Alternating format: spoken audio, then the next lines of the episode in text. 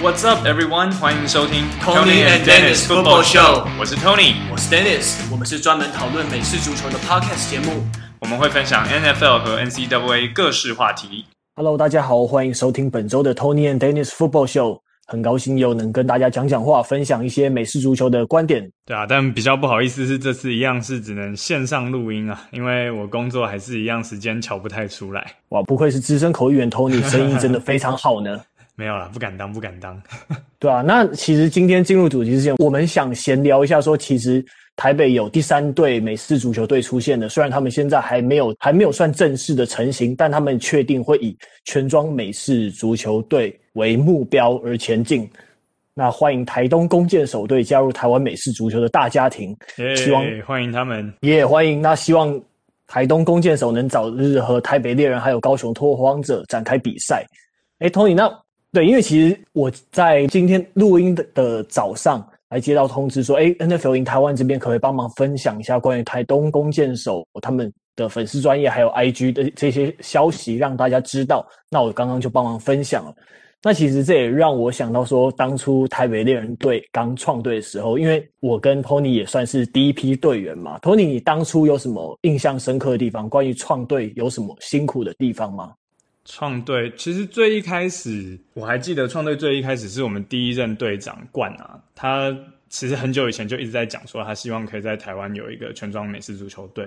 可是后来因为我们人数就是不够啊，我们那个时候就只有等于是我们黑熊队嘛，然后还有几个老外他们自己的那个 flag 的队会会打一打，然后后来是哲伟在南部的球队，然后。台北后来又是 Noah Marcus 他们的 Freaks 又出来，然后东吴又有一个社群，诶，我们发现人越来越多，才开始讨论说，那是不是现在人够多了，可以来组一个全装的美式足球队？所以那个时候我还记得，我就是扮演一个英文叫做 Lobbyist。啊，中文好像是 说客嘛，就是专门去游游说游说人。我就到处跑去各队，我就我还记得我自己先在黑熊里面先做一个内部调查，我还跑去问强，然后还有小健，我就说，哎、欸，要是我们真的组一个全装的队，你们会不会有兴趣？然后后来跑去 Freaks，然后问 Marcus，问 Noah，然后就稍微初步调查之后发现，哎、欸，大家好像其实都有意愿，然后我就跑去跟冠讲。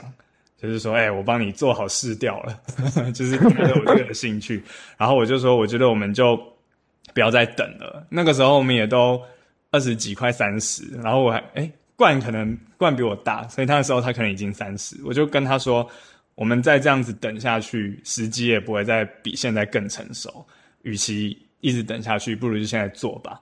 然后就啊，后面就是 The rest is history 啊，我们就就组成了台北猎人队。那我还记得一开始真的最困难的就是，嗯，至少就我觉得就是一些心态上的调试。现在回想也觉得自己当时有点幼稚，就很很对不起队友们。那现在现在回想就，对啊，真的觉得自己当初心态上的调试没有做的比较好，就是因为以前是打黑熊队嘛，那黑熊队的人就那一些，所以基本上你只要在场上大概都分得到球。可是你团体变大之后，就像爸爸妈妈生了新的小孩子之后，原本的哥哥姐姐可能就会失宠。我觉得我当时就是有点那种失宠的感觉，我就觉得，诶，现在好像要球都不一定要得到，然后有时候就会有一种自己不太被尊重的感觉。但现在真的事后回想，就觉得很幼稚。所以我觉得自己一开始最难的是心态上的调试。对，好像你变成在 Philip Rivers 的家庭中一样，超多小孩，十个小孩这样。对。跟棒球队一样，对啊，嗯嗯。当初我觉得最困难的地方是碰撞，诶，对，因为其实那时候我没有参与创队的过程吧，因为那时候我就是跑到附中跟你们大家一起打球，然后但其实也没有说到很熟，然后而且一开始好像还有点抗拒全中美式足球，但后来看了那么多人想看到大家决定说哇，大家都要参加全装美式足球之后，也想说在台湾好像。真的没有，除了这个之外，没有什么其他机会参与到全装美式足球了。所以我后来也决定加入。我记得那时候我有跟就是我们的好友 Ginger 也一起讨论，然后就决定说，哎，要一起加入。对，我还记得那时候，我我也觉得有点对不起你跟 Ginger，因为你跟 Ginger 也是算是先到附中加入黑熊嘛，然后本来就觉得只是来打个 flag，哎，结果怎么好像瞬间就突然变成要打全装，然后就有点把你们卷进来的那种感觉，好像就有点强迫你们接受，哎，我们现在就是不打腰旗喽，我们就是打全装喽，然后你们也是非常够义气的说好，那就来这样子。对，其实我一开始蛮犹豫的，可是我后来看说，哎，好，对，就觉得说，哎，这样子我们 flag 每个礼拜天在附中打球，这样子的，这样子还能维持下去吗？好像大家都要走了的感觉，那所以就完蛋，这样都会找找不到澳人打球，那就有点顺理成章的就一起加入了这样子。嗯、虽然可能知道说啊自己的实力可能还不是很够，那就进去了。那一开始在 tackle 还有碰撞方面，我们觉得真的自己真的看影片，真的觉得自己弱到爆，诶真的。完全一点 power 都没有，然后就有点打的有点绑手绑脚、畏畏缩缩，真的很讨厌那个时候的自己。可是其实，在那个当下，你你已经觉得说自己已经用了很多力去冲、去撞了，但结果看影片才发现说，哇，真的很弱诶、那我印象最深刻的是，我们创队不久。在美国有美式足球经验的 Royal 也加入我们嘛？那那时候我记得我们在 scrimmage 的时候，有一天下着大雨，但呢，但其实台北猎人队的传统就是你不管天气多糟都要练习嘛，因为美式足球这个比赛就是这样，你除非说打雷可能会造成危险，不然比赛都一定是风雨无阻的。但其实那时候我们在关山河滨公园练习，那其实那时候下雨，都已经地上一滩一滩水，然后就我刚好跟 Royal 对到，然后就他就直接肩膀压下来，他是 running back，他肩膀压下来，直接往我一撞，我就直接喷走了，然后就我那时候我居然被他撞倒之后还跌到一滩泥水里面，然后把自己搞得全身超湿超脏，然后超级狼狈回家。那时候我觉得真的觉得那是我人生最糟的时刻之一，就比别人弱就算了，然后你还被撞到水里，那个感觉真的还蛮糗的。对啊，我刚好最近 Sensen 还是谁就挖出一个我们刚创队的时候，有外面的学生来帮我们拍纪录片，然后就放到我们哦，我有看到。对，然后现在真的回去看就觉得天哪，那时候大家都好嫩，然后好好青春，然后不会想念关山的球场。这关山球场真的是哦，那个草地之烂，就像 Dennis 说的，一下雨它就会变成泥巴，然后又很多凹凸不平，很多暗坑。我还记得我右脚踝的韧带撕裂伤，就是在那边造成的。对，我在关山在跑在高速跑动中的时候也有扭到脚过，而且那个真的是快，可能快一个月才好，真的场地真的蛮烂的。你一个月好已经算很快，我我到现在我觉得我都还没有完全好。我现在就是像以前老一辈都会说什么哦，快要下雨或者什么快要变天，你的关节就会先感觉到。我现在就是那个样子，真的是哦，觉得自己好老。嗯，对啊。对啊，然后其实想到以前全装美式足球真的很不容易，我觉得很难的就是你在 run game 的时候。你整个 O-line 要一起联动，然后默契很好的开出一条路，我觉得很真的很难。然后有有时候你又不时遇到说有个人会放枪去 false start，然后防守的时候可能 safety 很容易漏人，然后进攻端有时候那种长传一开始 receiver 也接不到，或者是 QB 也传不到，其实真的各种经验，然后比赛不够多，防守各种漏人，真的乱七八糟的状况都会有。可是其实想起来这也是。一路走来蛮宝贵的经验的，其实也是一个很好的回忆吧。嗯，对，回头看都是觉得是见证自己成长的过程。嗯，对啊。然后我一开始才记得说，也是一开始没有很固定重训的习惯，然后被带去体育课，每天早上七点半在那边。一个礼拜大概有一两次在那边七点半就要集合，然后一起从卧推可能三十公斤开始做完。那时候真的力量也超小，然后开始慢慢变得自己身材有一点线条出现，然后慢慢能冲棒，然后跟就等于是有点跟上大家的攻守的进度。这样我觉得其实进步起来真的还蛮有成就感。可是当初我觉得最开始的时候真的是最辛苦也最痛苦的。嗯，但。不管怎么样，大家都一起熬过来了，然后也是真的很高兴看到，现在除了台北猎人还有高雄拓荒者之外，就台东弓箭手也要加入我们的 TAFL。那我知道前一阵子好像新竹他们也有一个球队，但他们目前都还是在打腰旗而已。那我们也是很期待他们之后可以也朝全装的里程碑来迈进。嗯，对啊，可是打全装真的蛮辛苦的，就除了我刚刚讲的那些练习整个整合球队的难度之外，其实还有，因为大家都有正常的工作，或者是还有些人是学生嘛，其实你要凑到足够的人人来练习，还真的蛮不容易的。而且投入全装美式足球真的还蛮辛苦的，你需你真的需要把这个运动摆在你生活顺位的，其实还蛮前面的。嗯，而且刚刚讲到门槛，就是装备其实也是一一项啊，因为不像打篮球或者是可能踢足球，你就买一双球鞋就差不多了。可是美式足球头盔啊、护具啊、裤子，就是里里扣扣加起来一万多两万，其实都跑不掉。对啊，而且你装备真的会越买越多。对 对对，有了之后就会想要哎买得更好。其实就像有点像买车之后，你就会想要改车那种感觉。对。嗯，这是一个很大的坑啊，是不是进去之后就出不来了？嗯。对啊，我记得那时候我们买头盔好像就快要三百块美金吧，真的还蛮贵的。对啊，而且我那个时候我还是买 Riddell，就是它比较算是头盔界的名牌嘛。对，我还记得。然后我，然后我跟你对，有 Schutt，有 Riddell 跟 Zenith 三个牌子嘛。然后 Zenith 你跟我应该都是买 Riddell 的吧？对不对？对，因为我因为你是你自己先买了之后，然后我借你的来戴，呃，然后我跟你买一模一样的。嗯，所以对那个时候头盔买下去，再加运费，再加关税，哦，是真的还蛮贵的。嗯，对啊。嗯、可是后来才发，我当初我不知道，但我后来才发现说，哎，原来我们那一款头盔是在 NFL 里面也有人在戴，没想到说，哎，自己买了一个那么好的头盔，我后来才发现。嗯，其实 NFL、NCAA 我看大部分好像都是戴这个牌子。对啊，对啊，而且我们那。对，而且我们那个款式还蛮之前还蛮常常看到的。对，我们那个款式在我们买的时候应该算是第二新的款式吧。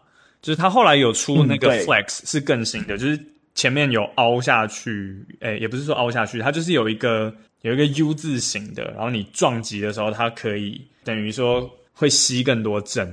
但那那一顶我记得就又更贵。嗯可是我们队上也是有人买那一顶啊，就是神之手 Andy，我们的装备哥，嗯，他什么都是买最好的，所以他就是直接攻顶，他直接买到最好那一顶。嗯，那像我跟 Dennis 财力没有那么雄厚，所以我们就是买第二好就好。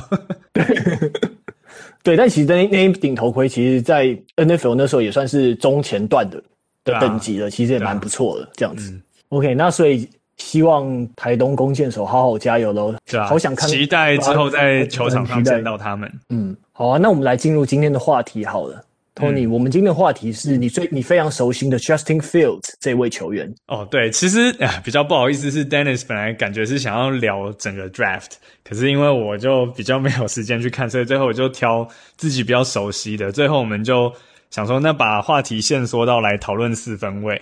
然后我就可以聊一聊 Justin Fields，嗯，因为他大学是 Ohio State 嘛，所以就对，那呃，这个我是 Bugeye 的粉丝，这应该不是什么秘密，大家应该都知道。我就想说可以来聊一聊 Justin Fields 跟其他几位目前台面上看起来顺位应该都是比较前面的几位四分位。对啊，其实 Justin Fields 的表现跟天赋。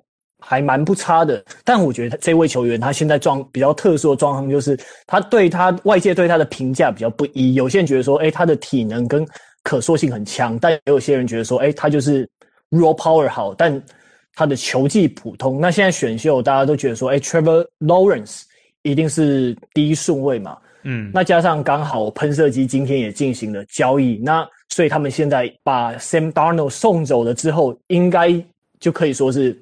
笃定会选四分卫的，嗯，但上个球季其实又异军突起的杀出了 Zach Wilson，所以现在非常多 Justin Fields 还有 Zach Wilson 的讨论出现。Tony 你怎么看呢？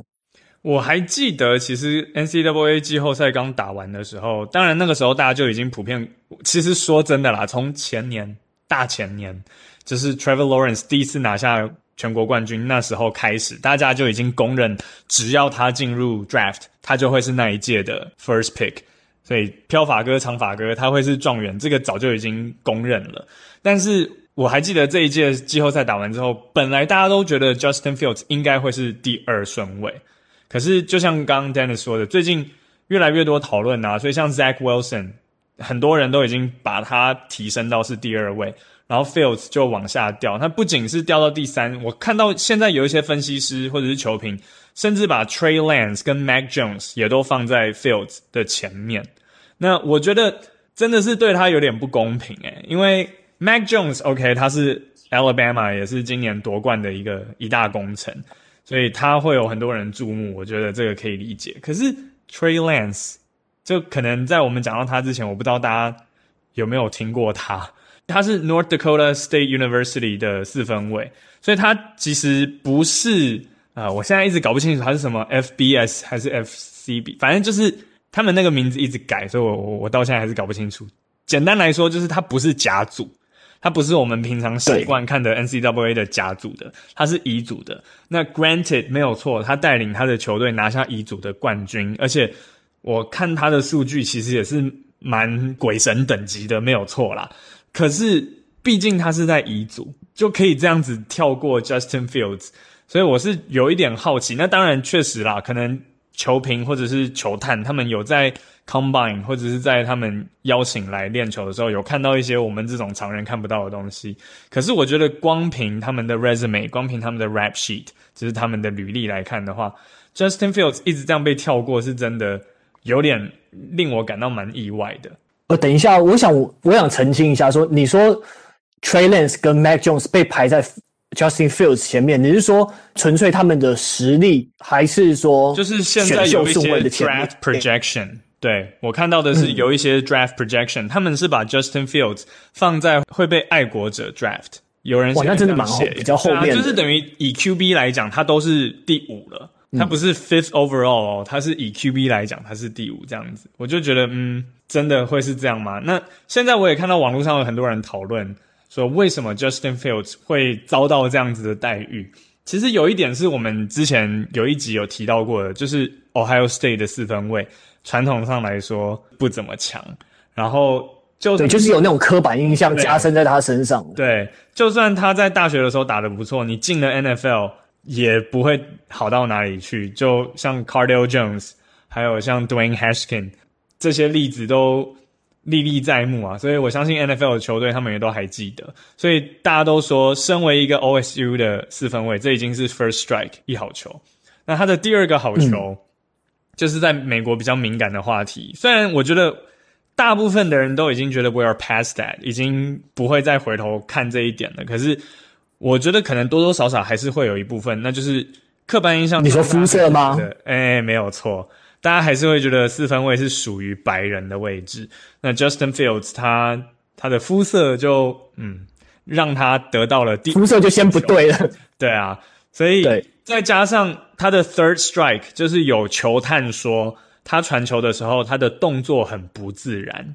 那当然，这个所谓的动作不自然，就又可以、嗯、这个有点见仁见智的感觉。我觉得这个有点见仁见智，所以就变成这样，所以导致他最近他的 stock 哦，他的股价就一直在下跌。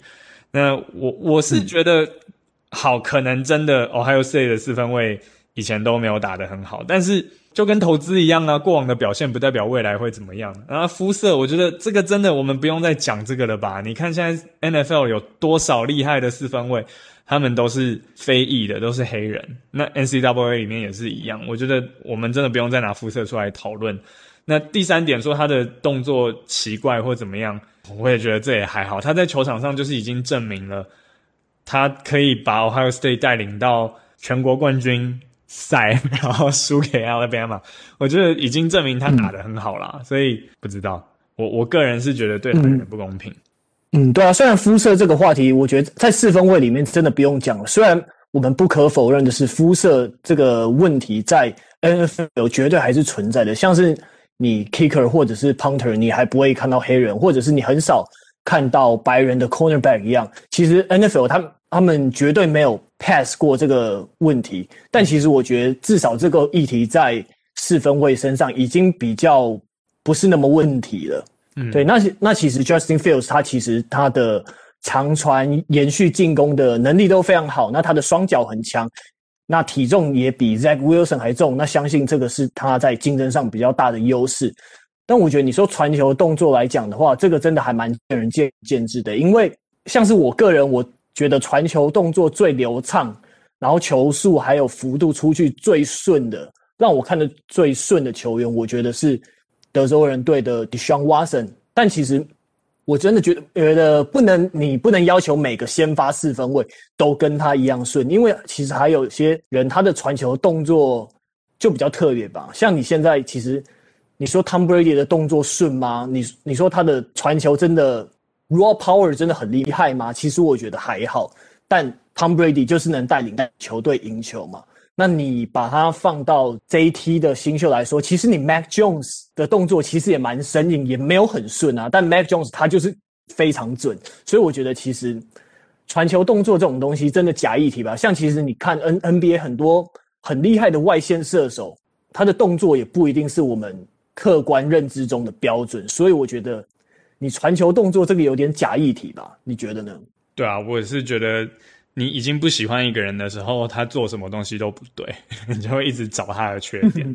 然后有很多人说他的 read，他的 progression 做得很差，可是其实他犯过的错，后来你真的去仔细比对，Trevor Lawrence 也犯过。然后他做得好的地方，嗯，Trevor Lawrence 还不一定有他那么好。所以我觉得真的就是看你去执着在哪一点。那我这里也可以顺便跟大家分享一下，我在 ESPN 上面找到。有球评针对我们刚刚提到的五位四分卫他们的优点的分析。第一个是 Trevor Lawrence，他的优点他就写得很笼统，就是 arm talent，他的手臂非常的有才华，所以就是等于说是十全十美、十项全能嘛。反正传球的他都很厉害，就是有点这样的意思。呃，但我觉得是不能概括了，因为其实。飘法哥，他的他说真的，他的 read 还有 ball placement，就也是你传球的的落点，真的没有话说，真的还蛮厉害的。嗯，第二个 Justin Fields，他写出来的是他的 deep ball accuracy，就是他的长传球是特别出色的，就非常的准确。那 Zach Wilson 他是说 ability to escape and extend plays，所以就是说他在遭到施压的时候，他可以逃走。他可以逃出防守球员，然后他可以把这一球的长度、把时间给拉长，所以不会那么快就被擒杀，或者不会那么快就随便把球给丢掉，造成死球这样子。那 Trey Lance 他是说 decision making and processing ability，就是他在做决策上，还有他在决策的时候的一些资讯处理上，他的能力非常强。所以我有看到他夺冠那一年，他的数据好像是什么二十八达阵零抄截，所以他。完全没有被超解，就看得出来他非常的会在选球，或者是他在决策上是做的非常好。但当然又要回到我刚刚讲的，毕竟他打的是乙组，就跟甲组还是不能、嗯、不能放在一起比较。那最后一个 Mac Jones，他则是说他的优点是 ball placement，所以就是像刚刚 Dennis 说的那种球的落点。所以像他的传球成功率是百分之七十几嘛，对不对？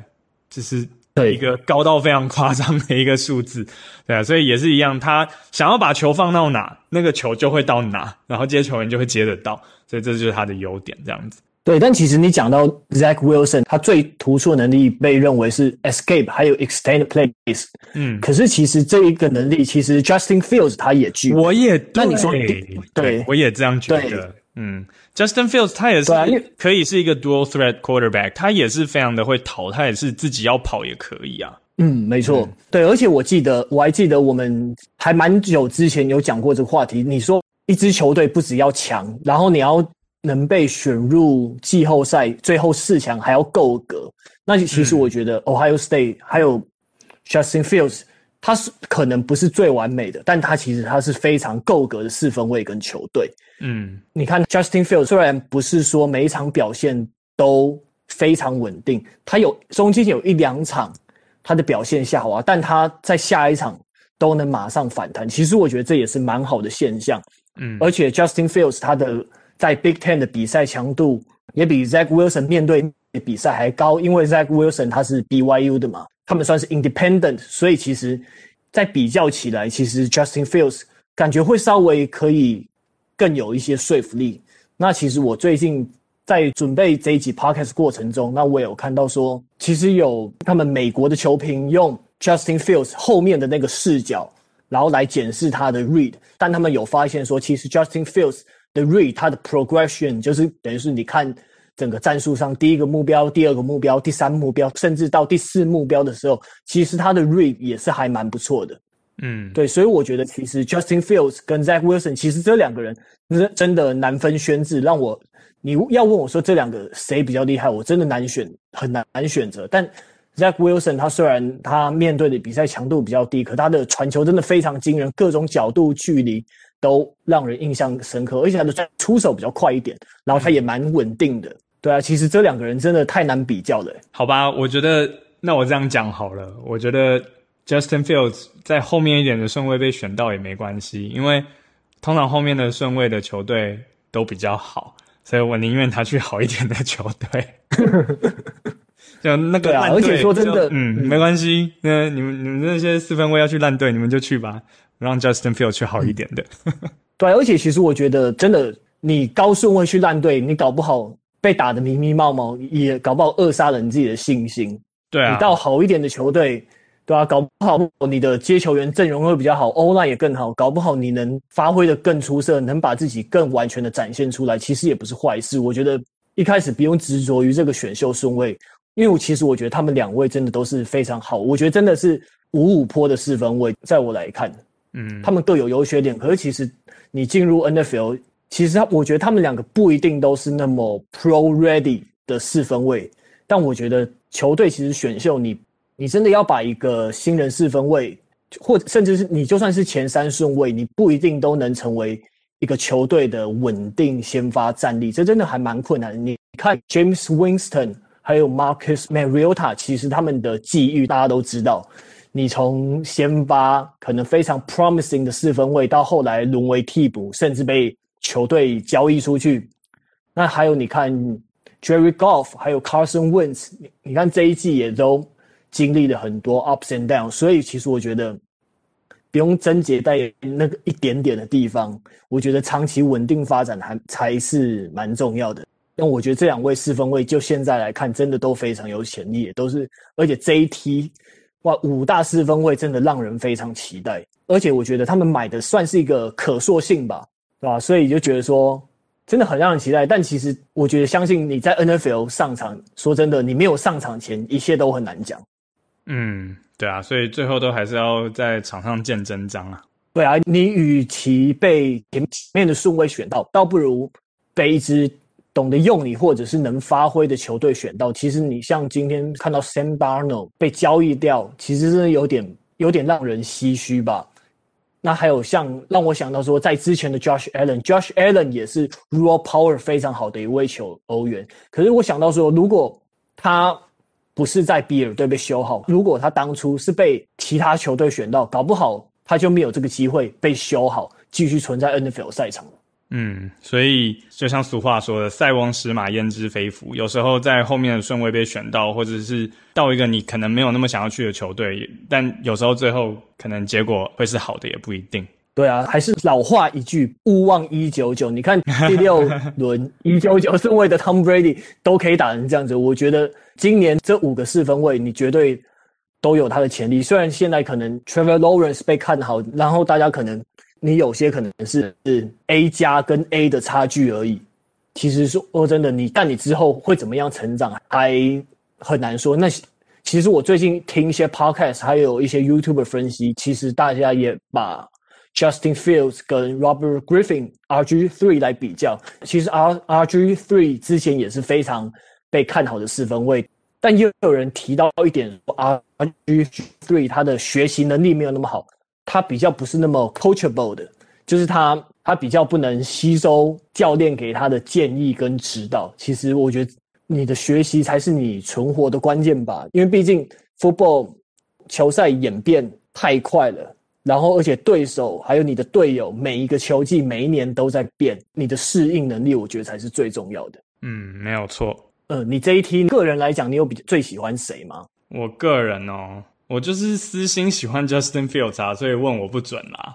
但我、嗯、我知道啦，Trevor Lawrence 就一定会是第一顺位。我想这个就像我刚刚讲的，从他带领 Clemson 夺冠的那一年之后，就已经是大家都说，除非他发生什么重大的受伤，否则他一定会是选秀状元。嗯，那你现在觉得 Justin Fields 会被哪一队选上？你有自己的预测的吗？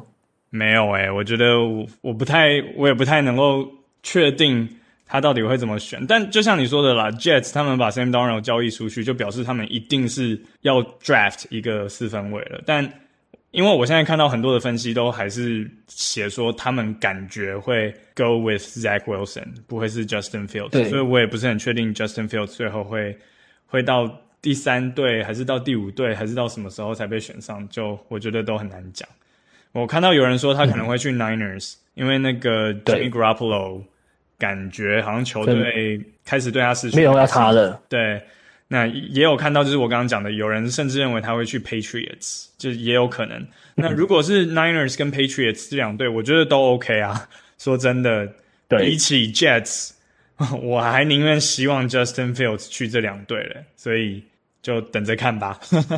嗯，其实这梯四分位，我我个人还蛮喜欢 Mac Jones 的，对啊，因为其实现在大家看这些多 threat 的四分卫看习惯，然后加上 Drew Brees 退休的影响，我想我反而想要看一些比较老派的球风吧。我想我蛮好奇说，诶，Mac Jones 这一种比较传统的传球型四分卫，你比较没有办法自己带球来跑，但他以非常精准的 ball placement 能把现在。的 NFL 球队带到什么样的程度？我自己是还蛮期待 Mac Jones 的。嗯，然后关于 Justin Fields 的话，因为之前四九人非常大胆 trade up 到了第三顺位嘛，所以我觉得其实我觉得 Justin Fields 会被四九人选的，因为四九人他敢 trade up，他一定是有锁定的某一个人，我觉得他才会这样做，他不会去等说，诶，想要看谁掉下来再捡谁，所以我觉得他可能会是想要 Justin Fields。这是我个人的预测。嗯，呀、yeah，等着看吧。我我是蛮期待啦，不管他是去 Niners 还是就像我刚刚讲的 Worst Case Scenario 去 Patriots，都反而是对他来未来来讲是比较好的发展。嗯，对啊。然后大家也在讲说野马也是可能的选项嘛。